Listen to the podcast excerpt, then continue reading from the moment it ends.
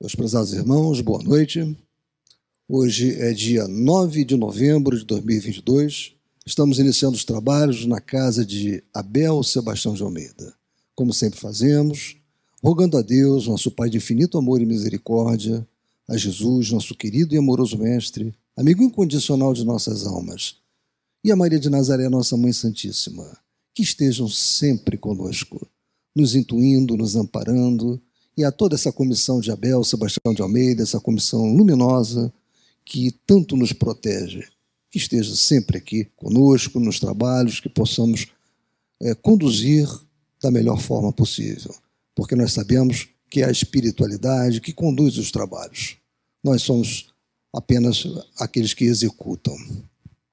Bem, meus irmãos, antes de nós iniciarmos é, a leitura preparatória, para o nosso estudo de hoje, que será feito pelo irmão Alcir, né, dando continuidade à semana passada, onde ele já tinha iniciado o capítulo 11, Mal Olhado, e vai continuar esse capítulo conosco, do Diversidade dos Carismas. Eu gost... ah, então, vou pedir à nossa irmã Marisa que faça a leitura de uma página do Evangelho segundo o Espiritismo. É, boa noite. Mediunidade gratuita do Evangelho segundo o Espiritismo. Os médiuns atuais, pois que também os apóstolos tinham mediunidade, igualmente receberam de Deus um dom gratuito, o de serem intérpretes dos espíritos, para a instrução dos homens, para lhes mostrar o caminho do bem e conduzi-los à fé não para lhes vender palavras que não lhes pertencem, a eles, médios, visto que não são fruto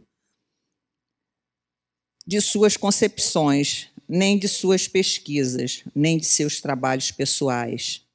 Deus quer que a luz chegue a todos, não quer que o mais pobre fique dela privado e possa dizer: Não tenho fé porque não a pude pagar. Não tive o consolo de receber os encorajamentos e os testemunhos de afeição dos que pranteio porque sou pobre. Tal a razão porque a mediunidade não constitui privilégio e se encontra por toda parte. Fazê-la paga seria, pois, desviá-la do seu providencial objetivo. Quem conhece as condições em que os bons espíritos se comunicam, a repulsão que sentem por tudo o que é de interesse egoístico, e sabe quão pouca coisa se faz mister para que eles se afastem, jamais poderá admitir que os espíritos superiores estejam à disposição do primeiro que apareça e os convoque a tanto por sessão. O simples bom senso repele semelhante ideia. Não seria também uma profanação evocarmos por dinheiro os seres que respeitamos ou que nos são caros? É, fora de dúvida, que se podem assim obter manifestações, mas quem lhes poderia garantir a sinceridade? Os espíritos levianos, mentirosos, brincalhões, e toda a caterva dos espíritos inferiores, nada escrupulosos, sempre acorrem, prontos a responder ao que se lhes pergunte, sem se preocuparem com a verdade. Quem, pois, deseje sé comunicações sérias, deve, antes de tudo, pedi-las seriamente e, em seguida, inteirar-se da natureza das simpatias do médium com os seres do mundo espiritual. Ora, a primeira condição para se granjear a benevolência dos bons espíritos é a humildade, o devotamento, a abnegação, o mais absoluto desinteresse moral e material. A par da questão moral, apresenta-se uma consideração efetiva não menos importante, que entende com a natureza mesma da, facu da, faculda da faculdade a mediunidade séria não pode ser e não o será nunca uma profissão. Não só porque se desacreditaria moralmente identificada para logo com a dos ledores da boa-fé, como também porque um obstáculo a isso se impõe. É que se trata de uma faculdade essencialmente móvel, fugidia, imutável, com cuja perenidade, pois, ninguém pode contar. Constituiria, portanto, para o explorador uma fonte absolutamente incerta de receitas, de natureza a poder faltar-lhe no momento exato em que mais necessária lhe fosse. Coisa diversa é o talento adquirido pelo estudo, pelo trabalho, e que por essa razão mesma representa uma propriedade da qual naturalmente lícito é ao seu possuidor tirar partido. A mediunidade, porém, não é uma arte, nem um talento, pelo que não pode tornar-se uma profissão. Ela não existe sem o concurso dos espíritos. Faltando estes, já não há mediunidade. Pode subsistir a aptidão, mas o exercício se anula. Daí vem não haver no mundo um único médium capaz de garantir a obtenção de qualquer fenômeno espírita em dado instante. Explorar alguém a mediunidade é, conseguintemente, dispor de uma coisa da qual não é realmente dono. Afirmar o contrário é enganar a quem paga. A mais, não é de si próprio que o explorador dispõe, é do concurso dos espíritos, das almas dos mortos, que ele põe a preço de moeda. Essa ideia causa instintiva repugnância. Foi esse tráfico degenerado em abuso, explorado pelo charlatanismo, pela ignorância, pela credulidade e pela superstição que motivou a proibição de Moisés. O moderno espiritismo, compreendendo o lado sério da questão, pelo descrédito a que lançou essa exploração, elevou a mediunidade à categoria de missão. Veja-se o livro dos médios, na segunda parte, no capítulo 28, e no Céu e Inferno, primeira parte, capítulo 11. A mediunidade é coisa santa, que deve ser praticada santamente, religiosamente, se há um gênero de mediunidade que requeira essa condição de modo ainda mais absoluto, é a mediunidade curadora. O médico dá o fruto de seus estudos feitos muita vez à custa de sacrifícios penosos. O magnetizador dá o seu próprio fluido, por vezes até a sua saúde. Podem pôr-lhes preço. O médio curador transmite o fluido salutar dos bons espíritos, não tem o direito de vendê-lo. Jesus e os apóstolos, ainda que pobres, nada cobraram pelas curas que operavam. Procure, pois, aquele carece do que viver recursos em qualquer parte, menos na mediunidade. Não lhe consagre, sem assim for preciso, senão o tempo de que materialmente possa dispor os espíritos lhe levarão em conta o devotamento e os sacrifícios, ao passo que se afastam do que, dos que esperam fazer deles uma escada por onde subam. Isso aí, né? Linda passagem e um aviso para nós todos, né? Espíritas. Alerta, né? Muito bom. Boa noite, gente. Bom estudo.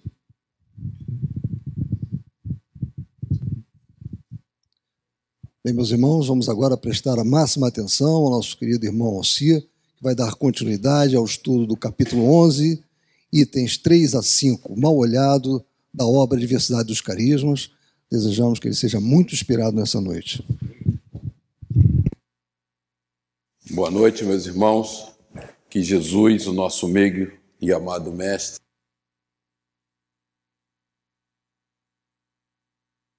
nós é, começamos a analisar semana passada, né? estamos no, no término, sobre mal olhado. Hermínio aproveitou o nome popular, mas o que ele está falando é sobre troca energética, doação e recepção de energias, né? de um para o outro, encarnados e desencarnados. O que ele tratou aqui foi sobre doação. Né? Nós é, abrimos a página ao acaso, entre aspas, porque nada é por acaso, e o tema é a mediunidade, que é o exercício da doação de energia. Então, é, eu queria explorar uma olhada agora sobre essa ótica para a gente aproveitar essa oportunidade. Desculpa, passei rápido. Então, lembrando aqui, ele fala é, no, nos tópicos que a gente passou sobre ah, efeitos e eventos envolvendo o mal-olhado, né? ou como disse a Marise, o olhar de seca pimenteira, a desencarnação do chuchuzeiro, que foi o item 1, né? que foi a visita quando ele era criança de uma pessoa que ficou tão encantada com o chuchuzeiro da sua casa que no dia seguinte ele estava absolutamente morto. Né? Então, aquela pessoa sugou as energias e as plantas são muito sensíveis a isso. Depois, Hermínio dá um exemplo dele, de um funcionário que era um sugador de energias que, quando ele conversava com ele, não por mal, má intenção, mas ele sugava o Hermínio e ficava exausto, né, com dor de cabeça. Então nós estamos falando o tempo todo de troca energética. Regina e o Ferante, em que ela é mal interpretada, ele fica é, nervoso, ofendido, ela retruca na mesma, é, no mesmo tom vibratório e recebe como se um soco no plexo solar, né? E sente dores profundas no estômago e toda a região do plexo solar fruto do que. E aí entra um item que me interessa hoje, que a gente vai explorar, que é a sintonia, né? porque a gente vive essa troca entre nós, encarnados e desencarnados, o tempo todo, e a sintonia vai definir os alinhamentos que nós vamos fazer. Então ele fala também do caso das assembleias gerais das subsidiárias, né? Em que um executivo demitido aperta a mão dele e ele sente como um petardo furou a têmpora dele né, são energias profundas, pesadas. Então, ele, ele tempo todo é, vai tratando sobre doação de energia, extração de energia. Né? A visita do casal e a jarra de monsenhores que eles murcharam, a gente pegou vários exemplos aqui. E o dia de, da Mestra das Rosas Vermelhas, que Regina em casa com as rosinhas já murcha, que ela recebeu de presente das crianças, põe ali no vasinho e deseja, numa prece ao que as rosas sejam beneficiadas e no dia seguinte elas estão lindas, né? Então o que Regina fez foi doar energia. E aí ele faz um comentário, nós já passamos por esse slide, mas eu ressaltei o item 4, que tudo isso, o pensamento é o veículo de tudo isso. É o pensamento que é essa usina de força que a gente às vezes usa mal. E eu parei no slide que eu ia falar sobre sintonia vibratória, né? O cérebro é como um aparelho emissor e receptor de ondas mentais. Então a gente fica o tempo todo emitindo. E ondas mentais são ondas eletromagnéticas. Um pensamento é um fluxo energético do campo espiritual. A vibração é um movimento oscilatório, como qualquer outro movimento oscilatório, chama-se movimento vibratório. Sintonia é a identidade ou harmonia vibratória. Então, entre dois espíritos, superiores ou inferiores. Isto é, o grau de semelhança das emissões. Então, nós nos afinizamos com aqueles que são semelhantes a nós. Ou radiações mentais de dois ou mais espíritos, encarnados ou desencarnados, não importa. Ou seja, na mesma frequência. Como consequência, gera-se uma afinidade moral, porque esse padrão vibratório do nosso pensamento, ele registra é uma, um DNA do nosso padrão moral. Sabemos que o pensamento é um fluxo fluídico, é matéria sutil do corpo espiritual, logo é concreto e às vezes muito visível. Né? Aí a gente lembra que a gente falou das formas pensamento.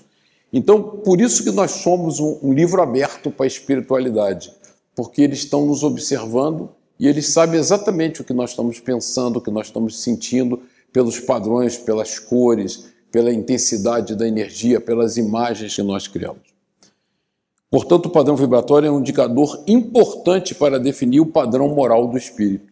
Então, daí a espiritualidade, tanto superior quanto a espiritualidade inferior, tem maior facilidade de nos conduzir para qualquer direção, né? porque eles sabem exatamente. A gente tem a sensação que temos segredos, mas nós não temos segredos para o lado de lá atraímos as mentes que possuem o mesmo padrão vibratório nosso, consequentemente, que estão no mesmo nível moral. A comunicação interespiritual é controlado pelo grau de sintonia, a qual, a seu turno, decorre da afinidade moral. Temos, por isso, a companhia espiritual que desejamos mediante o nosso comportamento, sentimentos pensamentos e aspirações. Então, daí a prece, né? O orar e vigiar, porque na hora em que você mantém a sua mente saneada, sanitizada, você só consegue atrair bons espíritos.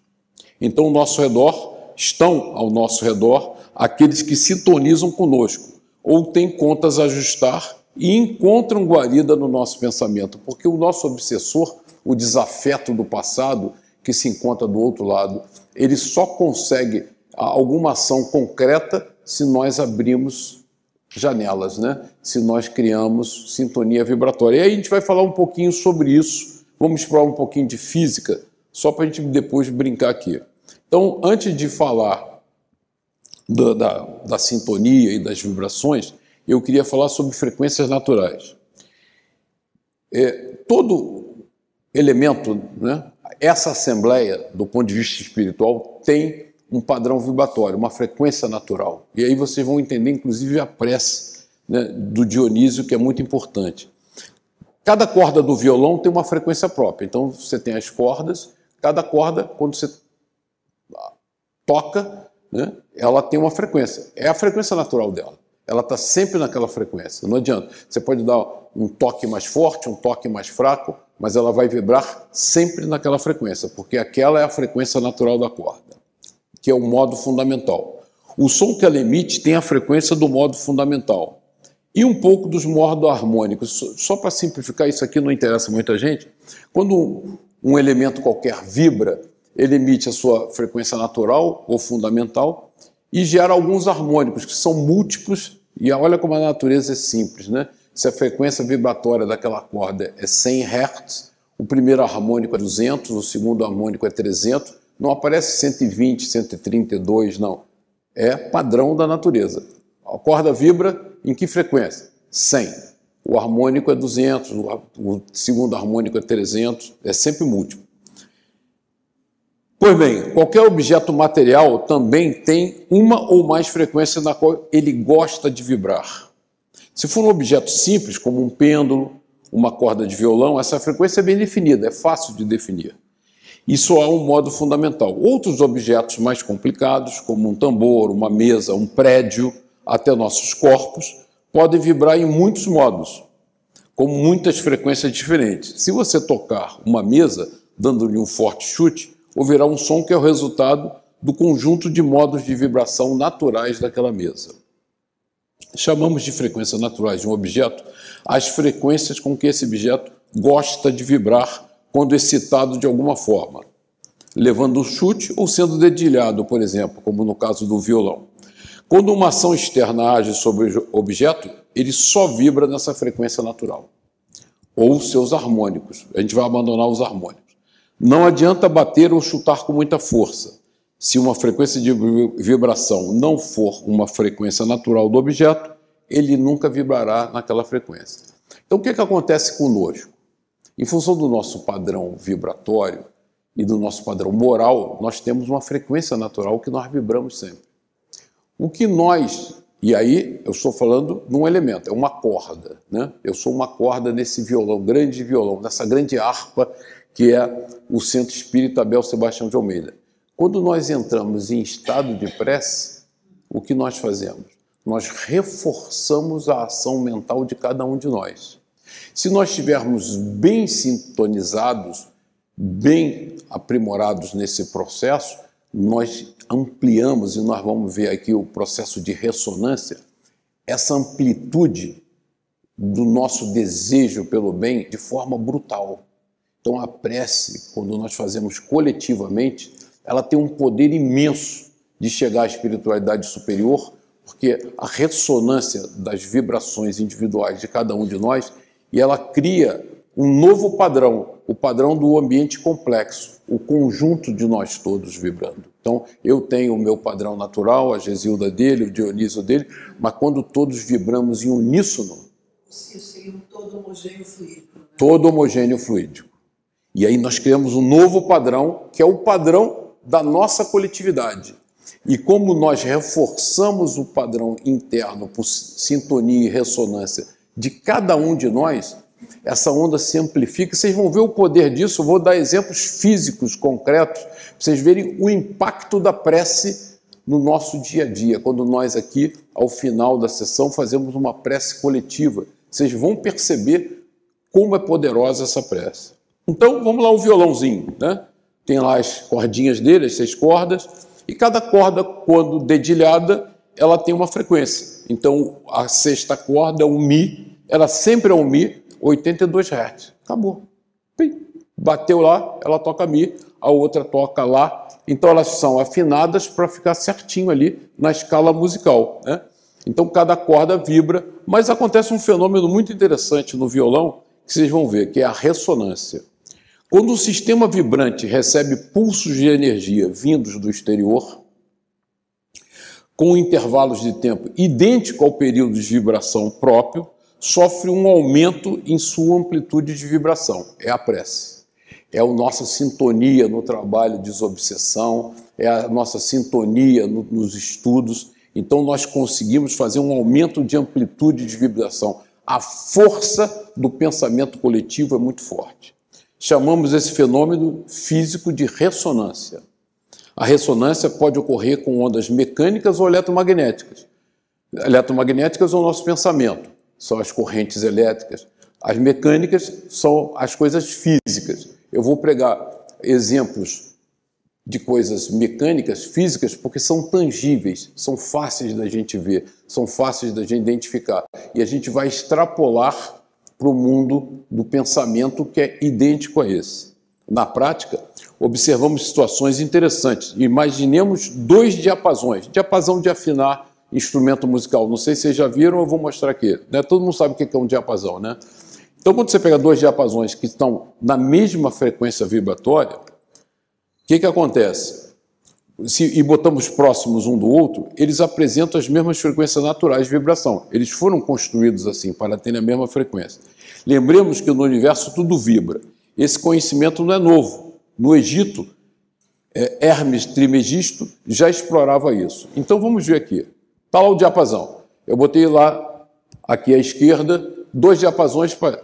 Estimulo o primeiro. Eu dou um peteleco nele. Plim! Ele começa a vibrar. Imediatamente o segundo vibra na mesma frequência. Porque ele entrou em ressonância.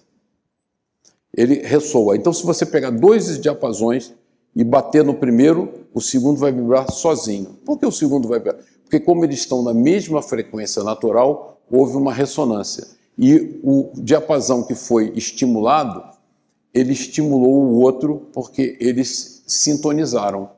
Olha que coisa curiosa. Isso é uma experiência que vocês podem fazer. Vocês não têm diapasão em casa, mas vocês têm um copo d'água. Se você pegar um copo de cristal e botar o mesmo líquido nos dois, o mesmo líquido, e botar umzinho do lado do outro, quando você der com o lápis no copo da esquerda, as mesmas ondinhas que vão aparecer no copo que você bateu o lápis vão aparecer no outro copo. E eles se reforçam. Isso é tão poderoso que acontece o seguinte: isso é um caso real, isso é uma foto real que fala sobre ressonância de uma ponte. Então, a ponte, assim como nós coletivamente é, temos uma frequência natural complexa, a ponte tem uma frequência natural. Então, esse fenômeno é, aconteceu em 1940, com a ponte do rio Tacoma, nos Estados Unidos, que ventos de 70 km por hora atingiram a ponte com rajadas de vento na frequência exata da ponte, semelhante à da ponte, ao modo de vibração, à frequência natural da ponte, fazendo-a vibrar com amplitude cada vez maior, levando ao colapso total em alguns dos seus trechos.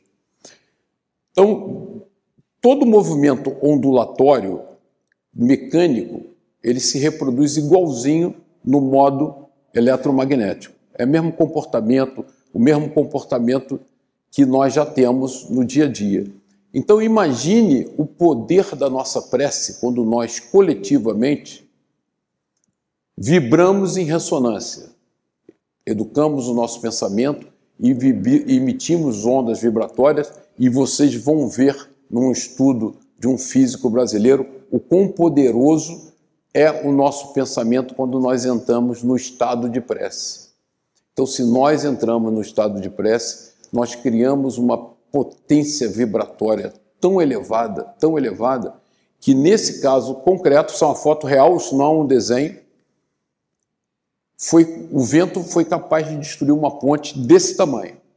Imagina o que nós não conseguimos fazer quando sintonizamos em ressonância os nossos pensamentos em uníssono a Deus para o trabalho do bem e da caridade. Então nós temos um poder nas nossas mãos que a gente nem percebe. Então aproveitei o capítulo do, do mal olhado, que na verdade nós estamos falando de troca energética, para reforçar isso. E por que, que eu estou usando o exemplo mecânico? Porque isso é tangível, né? A ponte caiu. Se você pesquisar a ponte de Tacoma, nos Estados Unidos, você vai ver as fotos. Tem até filme no YouTube da ponte caindo, porque ela foi filmada na ocasião do desastre. Então tem um filmezinho lá no YouTube e tal. E você pode fazer o exemplo do copo, né? Você, ninguém tem um diapasão em casa, só os músicos, mas você põe dois copinhos de cristal ali, com o mesmo líquido, na mesma altura, bate no primeiro, o segundo vibra. Por que vibra? Porque houve ressonância. E é assim que nós fazemos com a espiritualidade. Se nós vibramos numa frequência inadequada, aqueles espíritos obsessores encontram janelas perfeitas para sintonizar conosco. Matéria mental. Vamos falar um pouco agora dessas energias do nosso cérebro. Existe um trabalho do professor Antônio Newton Borges, e eu botei a qualificação dele só para. É um paper que ele fez sobre é, o assunto mediunidade, energias e desenvolvimento mediúnico. Ele é doutor em física pela USP, professor titular e diretor do Departamento de Matemática e Física, Química e Engenharia da PUC de Goiás e professor associada na Universidade Federal de Goiás. E ele diz o seguinte no paper dele: quando sentimos e pensamos, estamos emitindo um fluxo de energia constituído de um plasma tênue, né? uma vibração eletromagnética, altamente carregado de um feixe de fótons. E aí eu vou explicar mais por que fótons. Esses fótons mentais são originários das vibrações dos átomos e de seus constituintes, núcleos, elétrons, né? todos os elementos que constituem um átomo. Como na física quântica, e aí eu ia fazer uma referência mais profunda à aula do Gilberto, mas ia ficar longo demais. Eu falei assim, aí eu vou, vou extrapolar. Mas eu, eu vou depois distribuir esse papel, esse paper que é muito interessante. Como na física quântica, esses fótons têm também um comportamento dual. Ele ora se comporta como onda, ora como corpúsculo. Porque um fóton é um quantum de energia, né? Ele se comporta como um elétron. O elétron é um quantum de energia. Então lembra do Beto falando? O elétron se comporta como corpúsculo, tem hora que ele se comporta como onda. Assim é o nosso pensamento. Esses fótons também têm um comportamento dual e pode se comportar de ondas mentais. E por que ele faz essa referência?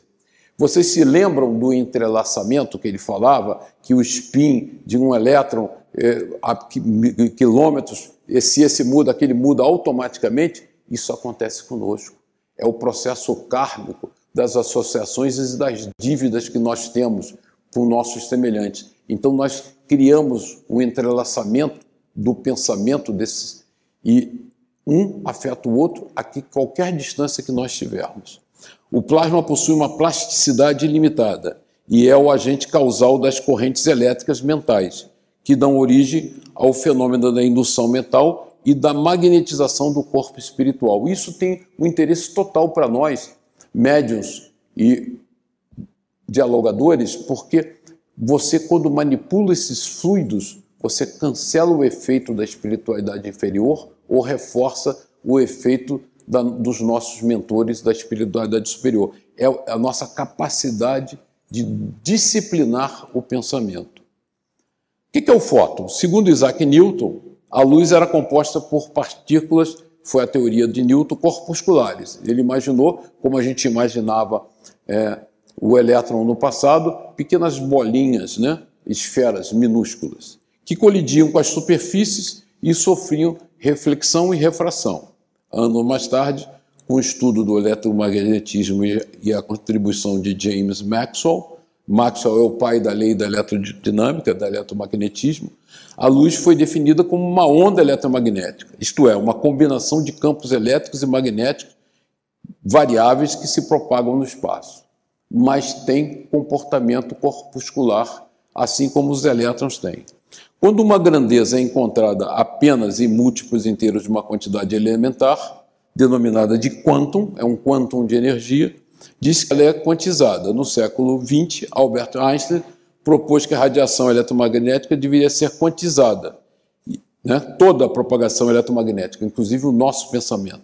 E a quantidade elementar que definia essa luz era o fóton. Onda ou partícula? É a pergunta que ele faz. Enfim, a luz é um tipo de onda ou um emaranhado de partículas que se propagam no espaço. A resposta a essa pergunta é intrigante. A luz é tanto onda quanto partícula. Lembra do elétron? Dependendo do observador, ele se comporta como onda ou como partícula. A dualidade onda-partícula da luz mostra-nos esse seu comportamento duplo. Sintonia psíquica. Vamos falar agora da nossa sintonia. A sintonia é o estado ressonante. Então vamos lembrar do diapasão e do copinho, de dois sistemas suscetíveis de emitir e receber oscilações. Nós somos esse sistema. Nós emitimos e recebemos oscilações mecânicas ou eletromagnéticas. No nosso caso, estamos tratando das eletromagnéticas oriundas do pensamento, do fluxo desse plasma mental, de mesma frequência, de modo que, se levarmos em consideração as propriedades ondulatórias do fluxo mental, podemos explicar, em consonância com André Luiz, a sintonia psíquica entre os espíritos encarnados, bem como entre os desencarnados, porque estamos emitindo ondas e estamos sintonizando, um estimulando o outro. Quando emitimos uma ideia, passamos a sintonizar por ressonância os pensamentos ou as ondas mentais que têm frequências iguais, ou quase iguais às frequências do nosso pensamento. Daí a disciplina que precisamos ter brutal com o nosso pensamento, porque essa usina de força, ela é concreta, ela existe. Vocês viram lá a ponte que caiu, e caiu mesmo, é fato, né? Assim como nós temos a capacidade, a partir dessa geração de energias da mente, fazer prodígios de cura, prodígios de benefício ao próximo, principalmente na peça coletiva. Partículas de luz e o estado da alma. Agora, se considerarmos, por outro lado, que a luz também pode se comportar como pacote de partículas, que são os fótons, e que a matéria pode se converter em energia e vice-versa, matéria e energia, conforme a teoria de Einstein e os experimentos já realizados que confirmam a teoria, podemos também entender os ensinamentos de André Luiz em seu livro Mecanismos da Mediunidade. Segundo ele, na essência, toda matéria é energia tornada visível. E quando emitimos nossos pensamento, pensamentos, estamos emitindo fótons, de acordo com a teoria corpuscular da luz que são arremessados em todas as direções, com energia que se revela maior ou menor de acordo com a frequência dos fótons emitidos. Então, esse volume de energia que é emitido pelo nosso cérebro, ele varia de frequência, fruto do nosso padrão moral, fruto daquilo que nós estamos usando naquele momento para emitir essa energia. Então, se nós estamos sintonizados com o bem, certamente emitiremos energias de padrão elevado, bastante elevado. Se estamos perturbados em angústia, ansiedade, né? e todos esses comportamentos nossos, né? inveja, rancor, ira, raiva, né? daí que a espiritualidade nos revela que quando nós estamos com sentimentos de ódio profundo, a forma pensamento que nós geramos parte e agride aquela pessoa com que nós estamos mentalizando. Né? Então, efetivamente, aquele, aquele, aquele plasma do pensamento, aquela energia eletromagnética do pensamento, vai gerar uma forma material concreta que vai agredir. Né? E a pessoa vai talvez sentir, como Regina sentiu, aquele golpe no estômago, aquela dor, aquele incômodo. Né? E muitas vezes, nesse encontro de alguém que está vibrando contra nós, a gente sente aquele mal-estar, né? porque nós sintonizamos e captamos aquela energia. Ainda dá tempo. Em um estado de reflexão natural, quer dizer, quando nós estamos num estado de reflexão natural, com pensamento alinhado, é, o campo dos pensamentos emitirá fotos de frequência média, oriundos das transições dos elétrons mentais entre seus níveis de ser níveis de energia, a diferença de energia envolvida nos processos. Aparece ou desaparece na forma de foto. Essa luz é suficiente apenas para a aquisição de experiências por parte do espírito. Em sentimentos mais profundos, em situações extraordinárias da mente, quando nós estamos concentrados numa prece, por exemplo, as excitações nascem das transições nucleares e, neste caso, o domínio dos pensamentos emitirá fotos altamente energéticos, de altíssima frequência, com intenso poder transformador do campo espiritual. Então, é, é, isso é ciência, né? Esse, esse, esse físico, é, catedrático na cadeira de física da, da Universidade da, lá de, da PUC de Goiás, ele trabalha o tempo todo com essa energia importante que nós doamos e recebemos do próximo. As correntes mentais, que intrinsecamente transportam também em torno de si um campo magnético, podem gerar indução mental, quando emitidas adequadamente, conforme a lei da indução eletromagnética. Só que, neste caso, segundo André Luiz, a energia transmitida de um ente a outro pode ser de grande intensidade, mesmo quando os espíritos estão espacialmente muito distantes. Então, nós temos a capacidade de gerar energias que podem beneficiar alguém que está precisando, né? quando nós levamos o pensamento e alguém deixa o um nome aqui na nossa listinha, não importa onde fisicamente essa pessoa está, nós alcançamos essa pessoa. E depende o quê? Da qualidade da vibração que nós estamos gerando, da frequência, da potência. Então nós somos capazes, e ele, nesse caso aqui, ele cita uma diversas experiências feitas aqui no Brasil e nos Estados Unidos de processos é, científicos de verificação de como você consegue afetar o outro pelo pensamento. Aí voltei, já falei o que eu queria falar, voltei aqui para o nosso amigo Hermínio, até vi que dava tempo de eu gastar mais um pouquinho com esse assunto. Porque quando esse, eu comecei esse capítulo, o início do capítulo é muito interessante. Né?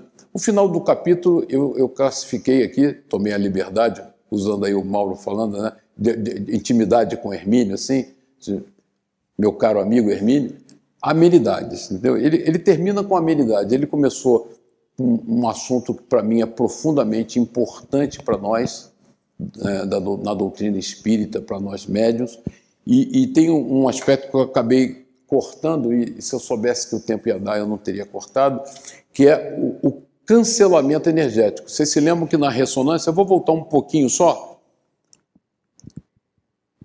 Não, estou falando ao contrário.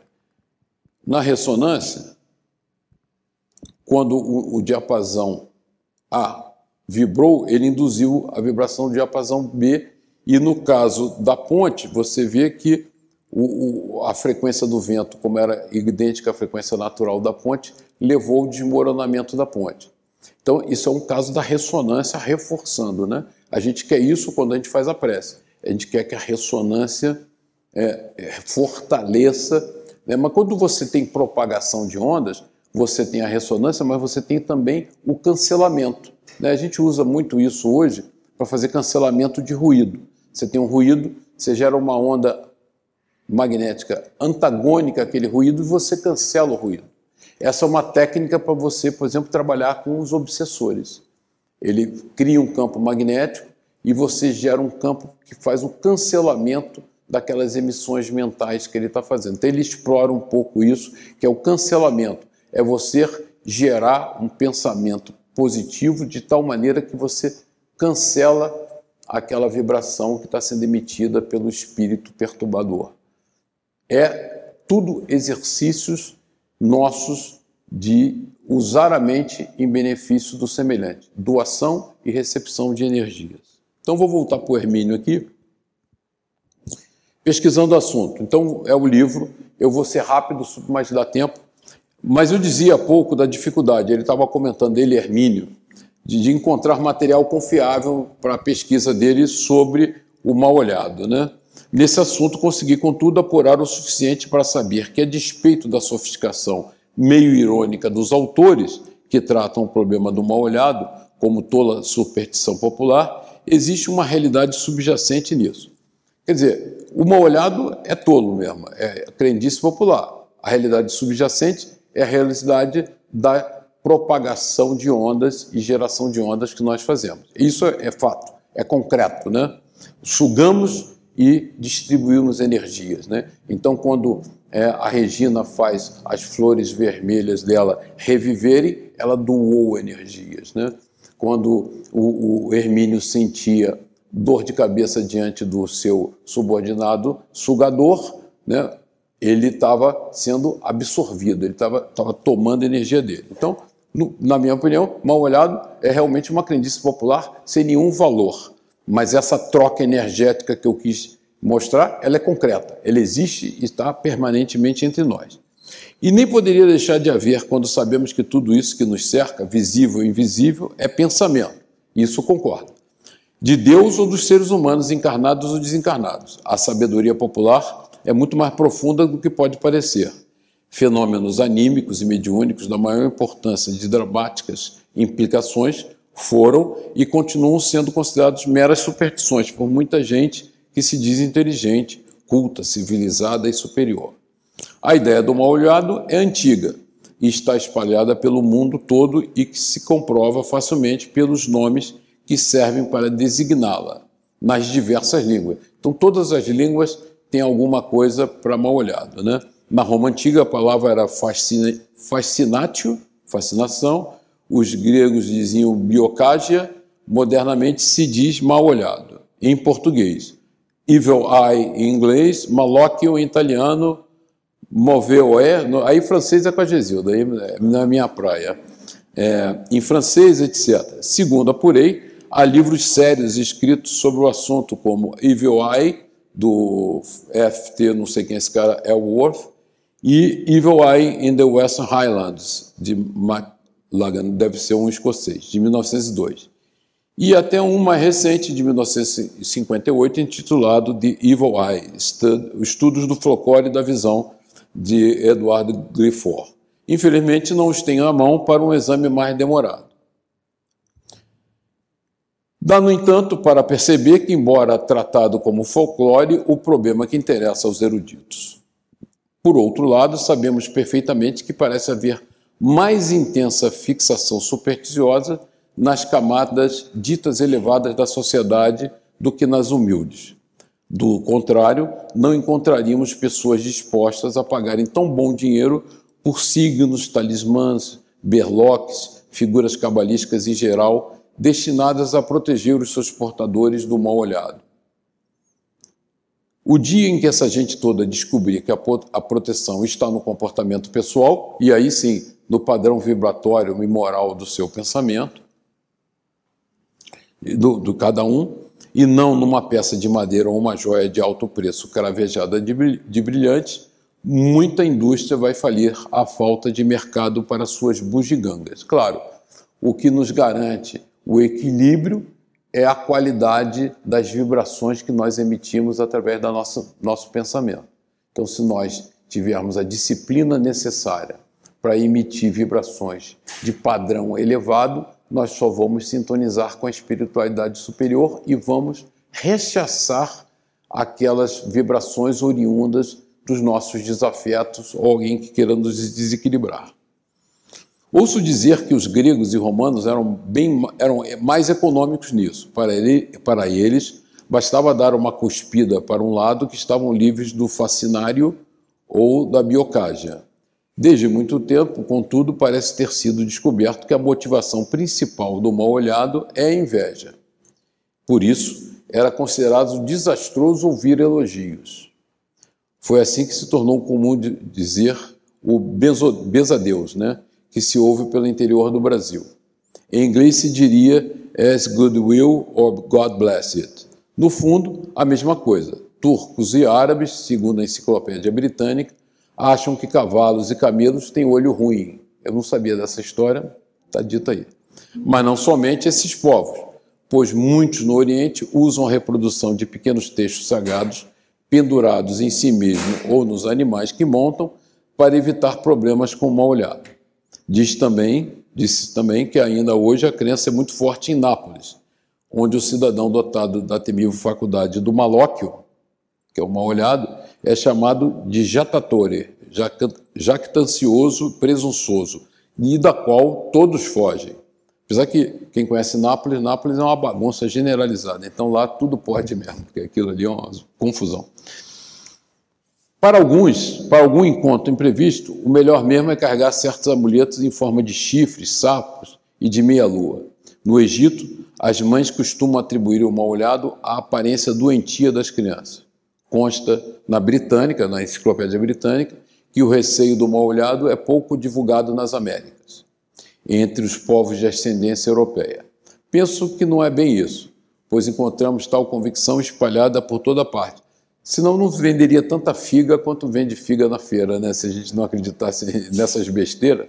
Eu, eu, eu me lembro, contar uma história curiosa aqui, que toda criança que nascia, minha mãe comprava duas figas uma de arruda e uma de Guiné, que era fundamental. É verdade isso, né? Aí comprava aquela figa. É, gostava da figa. Não sei para que, que servia, não, mas tá bom. É antes uma realidade ainda não, não muito bem estudada, mas que encontra a ciência no conhecimento dos mecanismos psíquicos do ser humano, só, sólidas bases para explicá-la. Aí sim, no nosso comportamento psíquico, nós temos bases sólidas para explicar todos esses fenômenos. A superstição está em, basta, em que basta dar uma cuspida ao lado, agitar a penca de chaves, bater na madeira ou usar um talismã para livrar-se de influenciação negativa. A defesa a essas agressões, que de fato existem, existem, consiste em se procurar viver numa faixa vibratória, aí entra o assunto que eu quis, que eu explorei com vocês, na qual se torne cada vez mais difícil sintonizar, e aí nós falamos em sintonia e ressonância, com as emissões de desarmonia irradiadas por toda parte em muitos megahertz. Megahertz é uma faixa de frequência, né? Então, isso é chave para nós, né? Esse, esse final desse, desse slide aqui é uma recomendação do Hermínio que casa perfeitamente com a mensagem que eu gostaria de passar para vocês, né? Que nós estamos livres e somos beneficiados sempre na, se nós cultivamos o hábito salutar de viver numa faixa vibratória na qual se torne cada vez mais difícil sintonizar com emissões de desarmonia. E como nós fazemos isso? Né? Tá, tá, orai e vigiai. Recomendação para nós. Aí tem as habilidades finais do capítulo, o Papa e o Malóquio, né? O, o, eu, chama, eu chamaria aqui do pé frio, né? É, tem, tem personagens que ganham essa fama, né? Eu me lembro recentemente, na época que o Menem era presidente da Argentina, eles faziam de tudo para ele ir num jogo da Argentina, porque se dizia que se ele fosse no jogo, a Argentina perdia. Né? Então, é, fazia-se um movimento para impedir que o Menem fosse assistir um jogo. E tem várias histórias, inclusive no Brasil, de pessoas, eu não me lembro de alguns, mas de que se perde jogo, ou atrapalha, ou faz não sei o quê. Né? O Mick Jagger, exatamente. O Mick Jagger era o pé frio do Brasil. O Mick Jagger aparecia no estádio e o Brasil perdia. Quer dizer, ele ficou como o malóquio do Brasil. Né? Vai, vai lá saber. Nino Lobello, não sei quem é esse rapaz, mas ele, ele pesquisou ele, a obra dele, na obra é, Os Papéis do Vaticano, conta, The Vatican Papers, conta que até alguns papas é atribuída a faculdade do olho ruim. Né? Um deles, Paulo VI, curiosos episódios estão narrados no capítulo intitulado Por que ele pode ter sido o papa mais impopular. Em 1975, por exemplo, diz o Nino Lobello, né? Conta Lobello que o Aeroclube de Milão, cidade onde Paulo VI havia sido um respeitado e admirado arcebispo, resolveu prestar-lhe uma homenagem. Voou para Roma com uma réplica da imagem da Madonna, que fica no Duomo da catedral daquela cidade. Ao descer de paraquedas em plena praça de São Pedro, a estátua partiu-se. De regresso a Milão, o avião sofreu um acidente e toda a equipe da homenagem morreu. Acrescenta que milhões de italianos atribuíram a razão de tão desastrada homenagem ao olho ruim do Papa, ao malóquio do Papa. Quer dizer, eu acho que o Nino Belo é um exagerado, por isso que eu chamei dessa parte final de amenidade. Não tem nenhum valor, entendeu? Tome isso só como diversão, para ler na hora do lanche.